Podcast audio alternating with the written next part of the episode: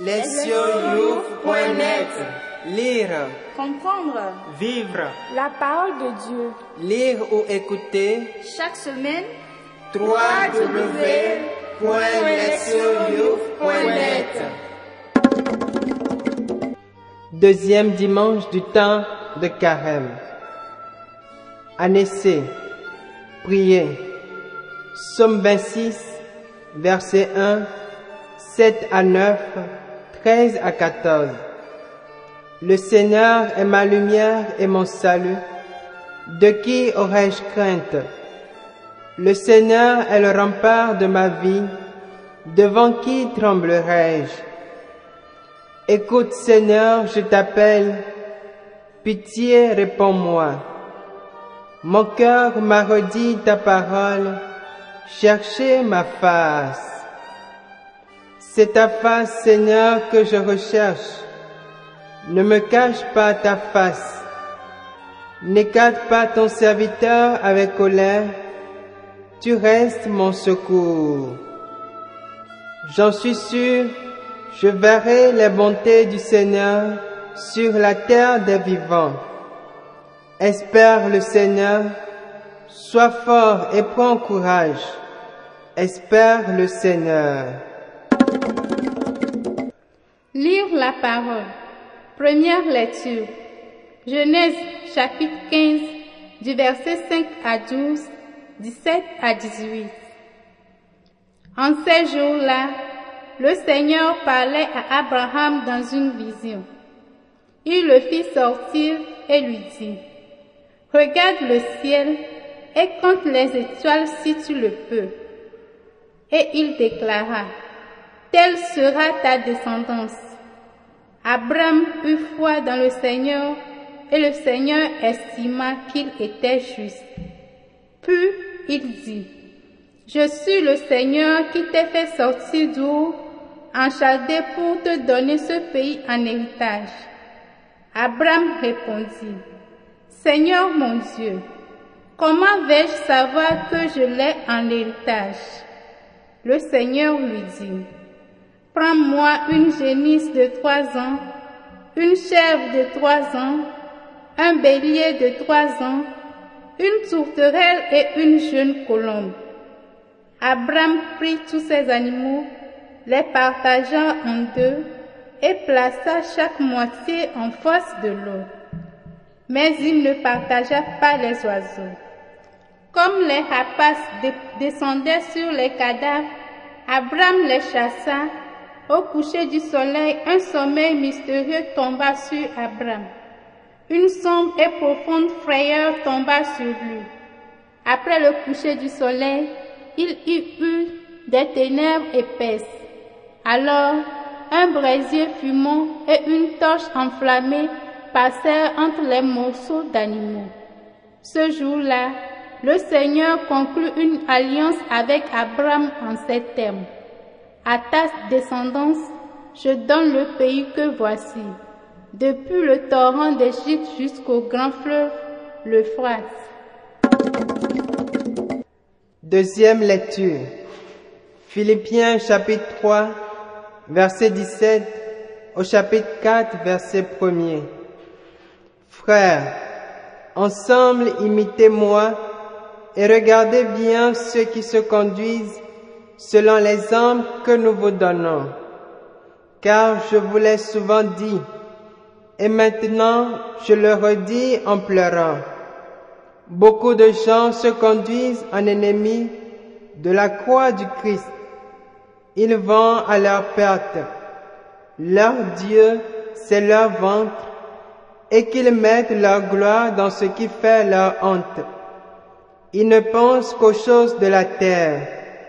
Mais nous, nous avons notre citoyenneté dans les cieux, d'où nous attendons comme Sauveur le Seigneur Jésus-Christ, lui qui transformera nos pauvres corps à l'image de son corps glorieux, avec la puissance active qui le rend même capable de tout mettre sous son pouvoir. Ainsi, mes frères bien-aimés, pour qui j'ai tant d'affection, vous, ma joie et ma couronne, tenez bon dans le Seigneur, mes bien-aimés. Évangile de Jésus-Christ selon Saint Luc, chapitre 9, du verset 28 à 36. En ce temps-là, Jésus prit avec lui Pierre, Jean et Jacques, et il gravit la montagne pour prier. Pendant qu'il priait, l'aspect de son visage devint haut, et son vêtement devint d'une blancheur éblouissante. Voici que deux hommes s'entretenaient avec lui, c'étaient Moïse et Élie, apparus dans la gloire. Ils parlaient de son départ qui allait s'accomplir à Jérusalem. Pierre et ses compagnons étaient accablés de sommeil, mais restant éveillés, ils virent la gloire de Jésus et les deux hommes à ses côtés. Ces derniers s'éloignaient de lui quand Pierre dit à Jésus, Maître, il est bon que nous soyons ici. Faisons trois tentes, une pour toi, une pour Moïse et une pour Élie. Il ne savait pas ce qu'il disait. Pierre n'avait pas fini de parler qu'une nuée survint et les couvrit de son nom.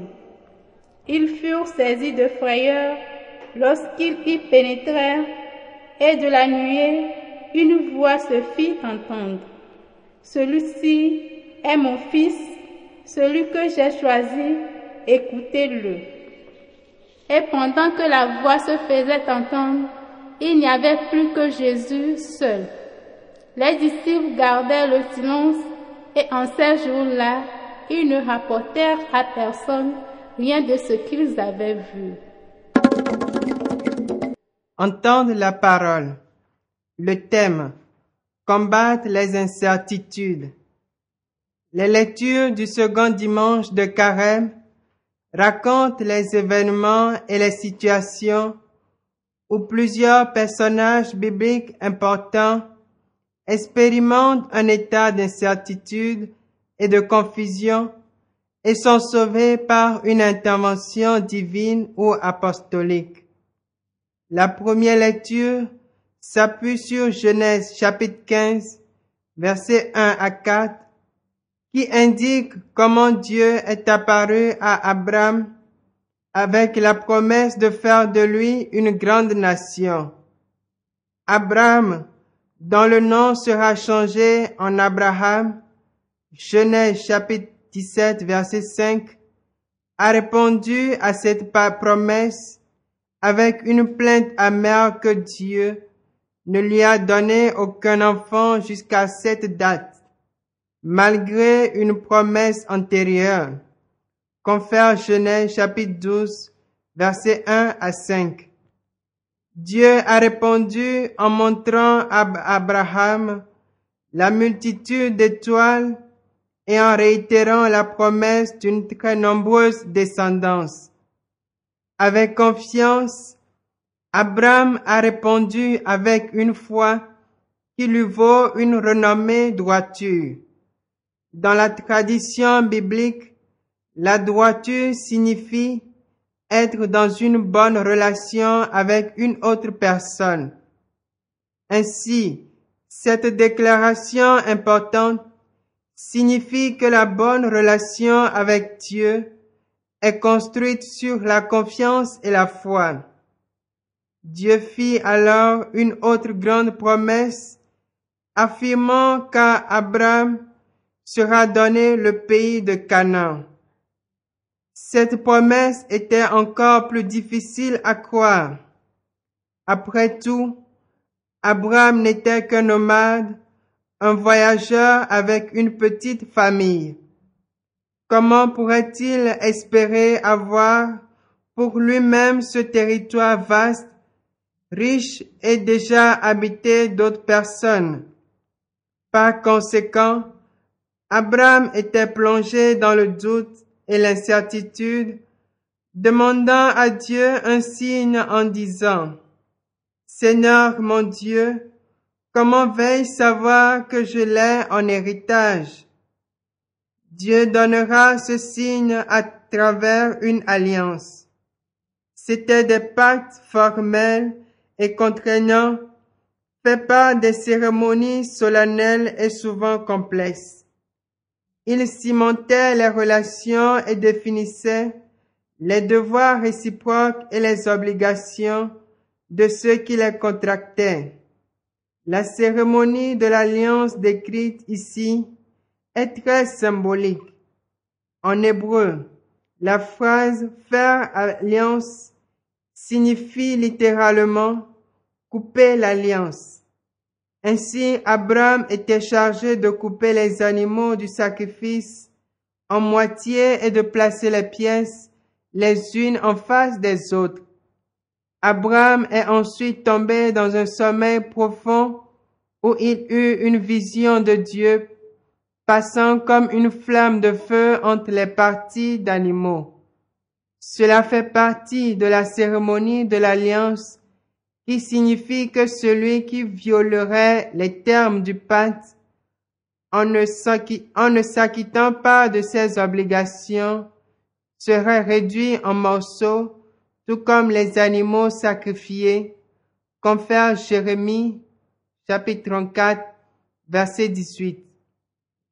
Expressément, c'est Dieu seul qui est passé entre les morceaux.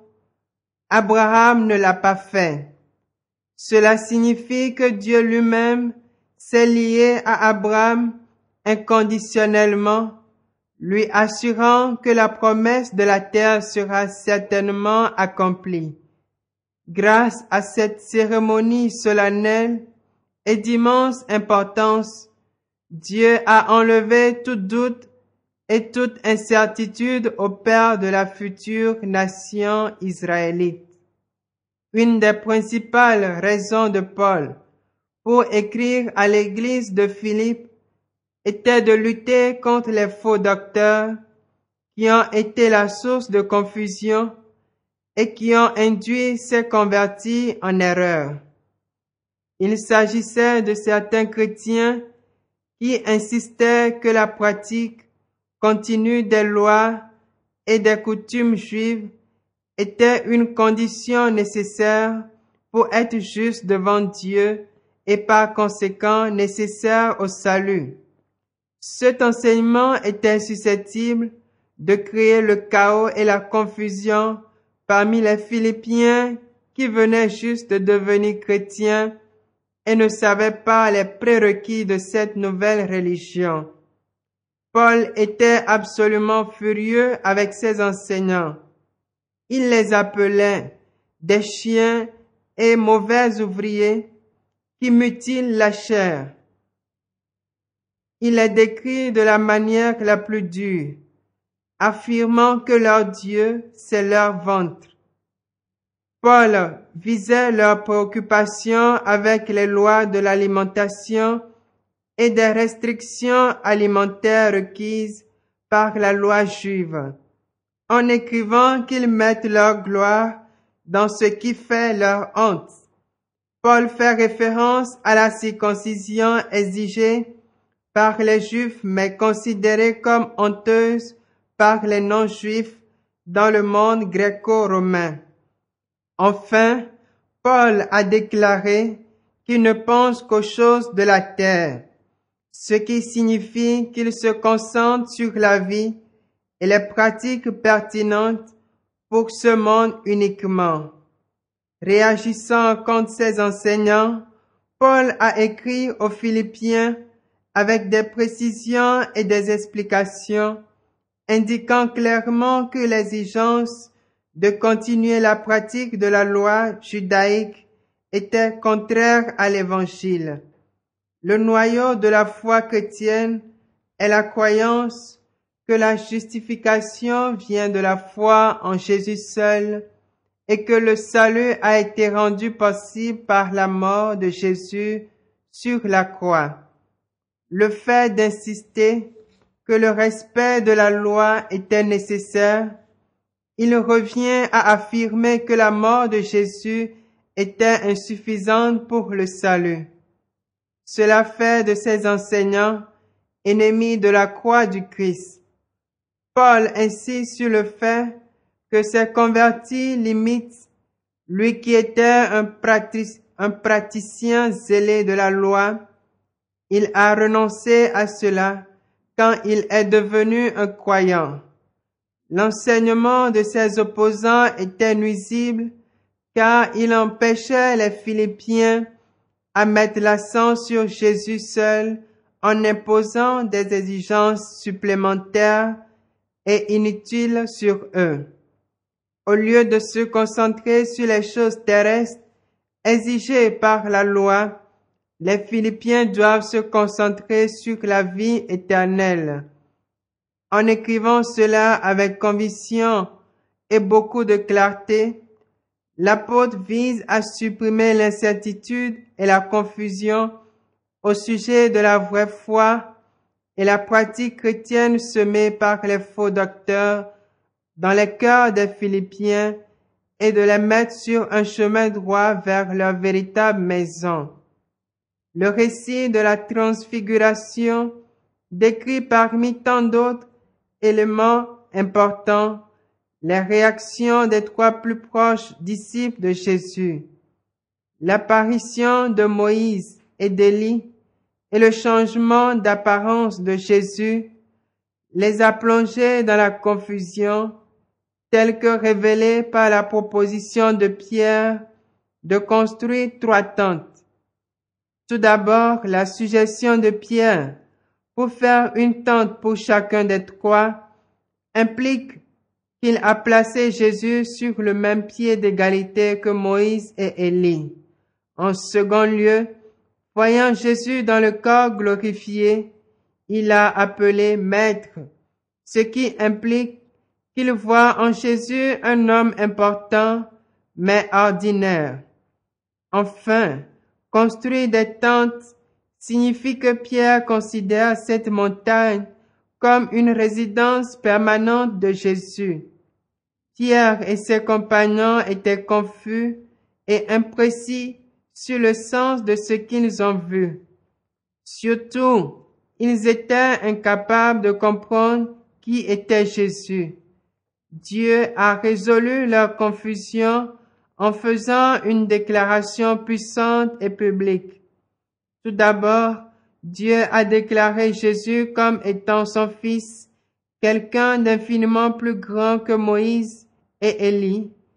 Ensuite, Dieu a déclaré que Jésus était celui qu'il a choisi, ce qui signifie que Jésus était le Messie, choisi et envoyé par Dieu dans le monde pour une mission spéciale. Enfin, Dieu commanda aux disciples d'écouter Jésus. Cette déclaration, faite en présence de deux porte-paroles de Dieu, Moïse et Élie signifie que Jésus prend désormais le rôle d'un nouveau médiateur de la volonté de Dieu au peuple. La parole de Dieu et son commandement ont dissipé les incertitudes des disciples et effacé leur confusion quant à la signification de la transfiguration et l'identité de Jésus. Les lectures d'aujourd'hui confirme que la confusion et l'incertitude peuvent parfois s'abattre sur les serviteurs de Dieu. Abraham, même si il avait une foi profonde et la confiance en Dieu, n'était pas exemple de l'incertitude et du doute. Les chrétiens de Philippe, n'étant pas sûrs de savoir comment pratiquer leur nouvelle foi, ont été facilement trompés par les faux enseignants. Pierre, Jacques et Jean ont eu du mal à comprendre Jésus, même s'ils étaient restés avec lui pendant une longue période. Dans chacune de ces situations, la confusion et l'incertitude ont été dissipées. À Abraham, un signe de l'alliance a été donné Paul a écrit aux Philippiens avec précision et les disciples ont entendu la voix de Dieu avec une déclaration claire de l'identité de Jésus. Ces exemples montrent que Dieu n'abandonne pas ses serviteurs dans le doute et la confusion. Le psalmiste a connu ces sentiments d'incertitude mais aussi la façon de s'en sortir quand il écrit. Écoute Seigneur, je t'appelle, pitié, réponds-moi. Écoutez la parole de Dieu. La foi n'éteint pas la flamme du raisonnement. Si c'était le cas, nous devrions mourir de froid, car il revient à la raison humaine de savoir quand est-ce qu'il faut mettre des vêtements lourds. Tant que nous vivons dans notre corps avec l'esprit alerte, nous aurons toujours des questions et des doutes. Les doutes surgissent souvent même dans le cœur des gens à une foi profonde. Cependant, le doute de la foi est censé nous mener vers une compréhension plus profonde de la foi et non à sa perte. Abraham était un homme de foi, mais il avait des questions. L'église de Philippe avait la foi, mais elle avait encore des questions qui devraient être résolues. Pierre, Jean et Jacques avaient foi en Jésus et pourtant ils étaient terrifiés sur le monde de la transfiguration, incapables d'interpréter complètement ce qu'ils virent là-bas. Une jeune femme qui avait passé toute sa vie à servir Dieu, à bien des égards a été impliquée dans un accident qui a conduit une multiple fracture. Comme je me tenais debout à côté d'elle à l'unité d'urgence de l'hôpital, et elle s'est engagée dans un combat avec l'incertitude. Elle poussa un cri strident. Oh mon Dieu, pourquoi, pourquoi ceci m'arrive? Cependant, au milieu de toutes ces incertitudes qui cherchaient à étouffer sa foi, elle s'est accrochée à la parole de Dieu et a gardé sa foi. Après des mois de récupération, elle a survécu et est venue pour rendre grâce à Dieu pour l'avoir sauvée. Sa foi l'a emporté sur l'incertitude. En effet, il y a des myriades d'épreuves auxquelles nous sommes confrontés dans notre cheminement de foi. Toutefois, ces difficultés ne sont pas à considérer comme des obstacles. Sans eux, le cheminement serait ennuyeux et monotone. Sans difficulté, il n'y aurait aucun témoignage. Lorsque Abraham fit face à l'incertitude, Dieu a parlé. Quand l'église de Philippe avait demandé des précisions sur certaines questions, Paul est devenu le porte-parole de Dieu et leur a écrit une lettre. Quand Pierre, Jean et Jacques étaient fascinés mais en même temps terrifiés par les événements sur le monde de la transfiguration, une voix leur a parlé dans les nuages. Celui-ci est mon fils, celui que j'ai choisi, écoutez-le. La plus grande arme dans la lutte contre l'incertitude est la soumission à la parole de Dieu. Elle peut être comparée à une personne effectue un voyage sur une route inconnue à l'aide d'un GPS. Une voix inconnue lui parle à travers le garget dans les moments de prise de décision sur le voyage. Elle lui suggère une direction à prendre. En fin de compte, la soumission à cette voix conduit la personne à sa destination. Par rapport à Dieu, nous pouvons être confiants que le Seigneur a la carte complète de nos vies dans ses mains. Il connaît le début et la fin de la vie. Si la certitude ne peut être atteinte que par la vue, les aveugles ne seraient jamais certains de quoi que ce soit. Passer par un tunnel obscur peut être effrayant, mais la lumière de la foi dans le cœur donne espoir et certitude. Chercher à vivre sa foi comme si tout va bien, quand en réalité tout n'est pas bien. C'est feindre. Dans une vraie rencontre avec le divin, la foi s'obtient, mais elle ne remplace pas l'activité de l'esprit humain.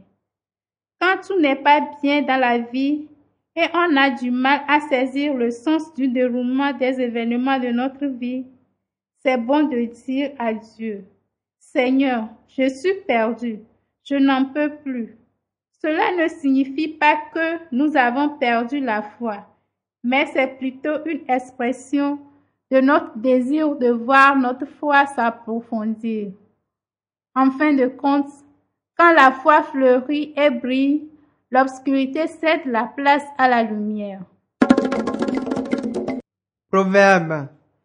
Si la certitude ne peut être atteinte que par la vue, les aveugles ne seraient jamais certains de quoi que ce soit. Agir, s'examiner. À quoi ou à qui puis-je m'adresser lorsque je suis confronté aux doutes et aux défis? À quand remonte la dernière fois que j'ai douté profondément de l'attention de Dieu pour moi? Quelle en était la cause? Répondre à Dieu. Je me tourne vers Dieu dans une prière de supplication pour l'approfondissement de ma foi et ma confiance, en particulier dans le temps d'épreuves et des doutes. Répondre à notre monde. Je vais penser à une personne qui éprouve des difficultés avec sa foi et je chercherai à l'aider en l'encourageant à lire et à prier avec la parole de Dieu. Lors de notre réunion, nous partagerons nos doutes individuels et les incertitudes dans notre vie de foi. Comment nous entraîner pour nous en sortir? Priez.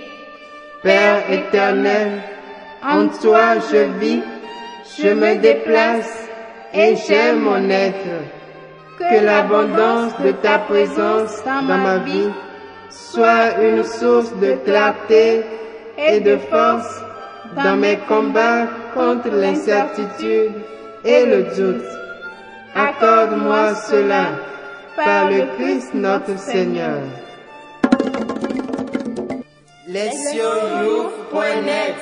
Lire, Comprendre vivre, la parole de Dieu. lire ou écouter Chaque semaine, www.lesioyou.net